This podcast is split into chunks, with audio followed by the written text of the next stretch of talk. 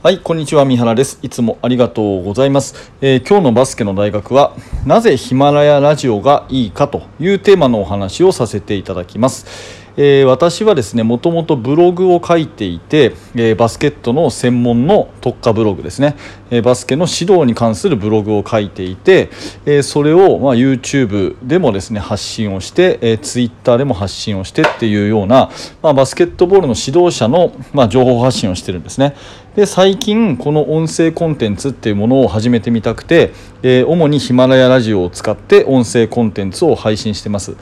でね今音声コンテンツのプラットフォームってすごくたくさんあるんですけど、まあ、私はヒマラヤが一番いいなというふうに思っていまして、えーその理由をね、えー今日はお話ししたいなと思ってます、えー主な理由は2つで、え1つはですねヒマラヤは学習コンテンツが非常に多いから。ねえ学ぶコンテンツですね。学習のコンテンツがとっても多いと感じたからということが一つと、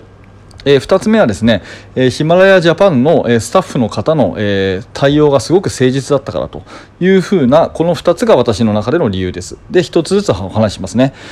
えーまあ音声コンテンツっていうのはこの今話しているのは2020年ですけれども今後絶対伸びていくというふうに思っていてその情報の伝達ってもともとはブログが多くてそれが文字から写真へそれから写真から動画へっていうような時代の流れがあるわけですね。なので私もブログも YouTube も Twitter もこうやってきてるわけですけどもまあこの動画の次は音声コンテンツだっていうことはもうこれ多分間違いないことだと思います。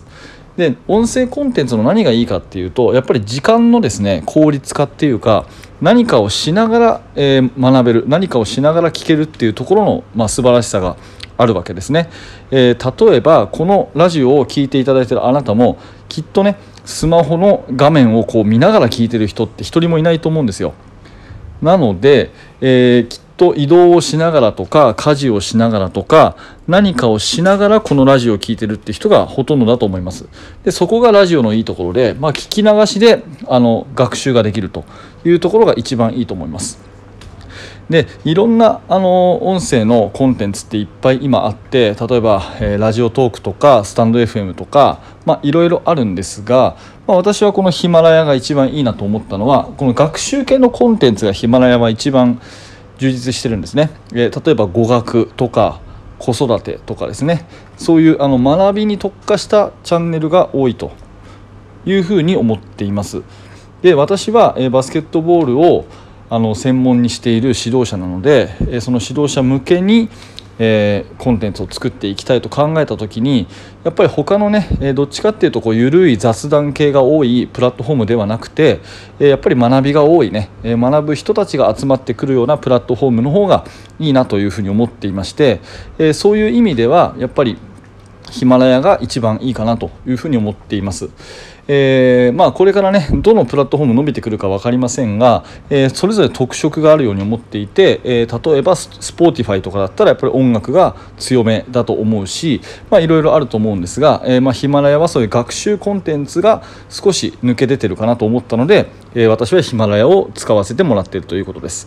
えちなみにあの音声マルチ配信っていうのができるので私は今現在このヒマラヤをメインにさせてもらってあとは Apple Podcast と Google Podcast とそれから、えー、Spotify ですね。これの方にも、えー同時に音声を配信をさせてもらってます、うん、でないあの内容によっては今この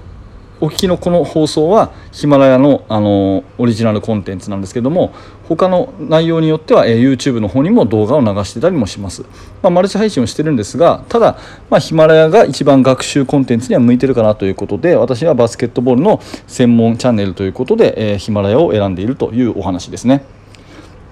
それともう一つのヒマラヤがいいと思った理由はですね、えー、とスタッフさんがすごく丁寧な対応をしてくださるんですね。あのお問い合わせフォームというかメールで何か操作上わからないことがあったら、えーこちらはどうぞっていうのがホームページに載っていてでメールをちょっと先日させていただいたらすぐ返信をくれてしかもすごく丁寧な対応をしていただいたので、えーこれはあのヒマラヤジャパンのその、えースタッフの方ですねがすごくこうこのプラットフォームを伸ばそうっていうような誠実さをとても感じました、えーでこれはですねあの先日、えー、とインフルエンサーの池田隼人さんですね池早さんこのあのヒマラヤでもランキング1位を取られてますけどヒマラヤさんも同じようなことをおっしゃっててそのスタッフさんにすごくこうやる気を感じるみたいなことを放送でおっしゃってたのを思い出して私もね、えー、すごくそういう、あのー、スタッフの方の誠実な姿勢っていうかそういうのをあのメールのやり取り質問のやり取りで感じたので、えー、ますますねあのヒマラヤが好きになったなっていうそういう印象を受けています、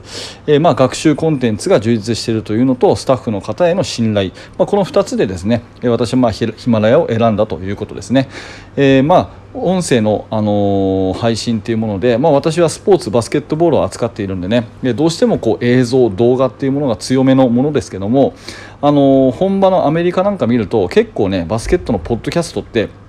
充実してるんですよ。で長いもので言うともう30分40分とか1時間とかっていうバスケットボールの話だけをする音声だけのそういうコンテンツっていうのは結構ね、え受けがいいみたいで、えー、まあ多分日本でね今やってるのってほとんどいなくてこの特に指導者の視線でチャンネルやってるのって私が日本で初めてだと思っているのではい、私だけかなと思っているので、まあ、これをねコツコツ淡々と積み上げていって、えー、こういう文化がねできればまた面白いかなと思うので、えー、音声コンテンツをこれから頑張っていきたいでその音声コンテンツのプラットフォームには、えー、私はヒマラヤを選ばせていただいたというお話です。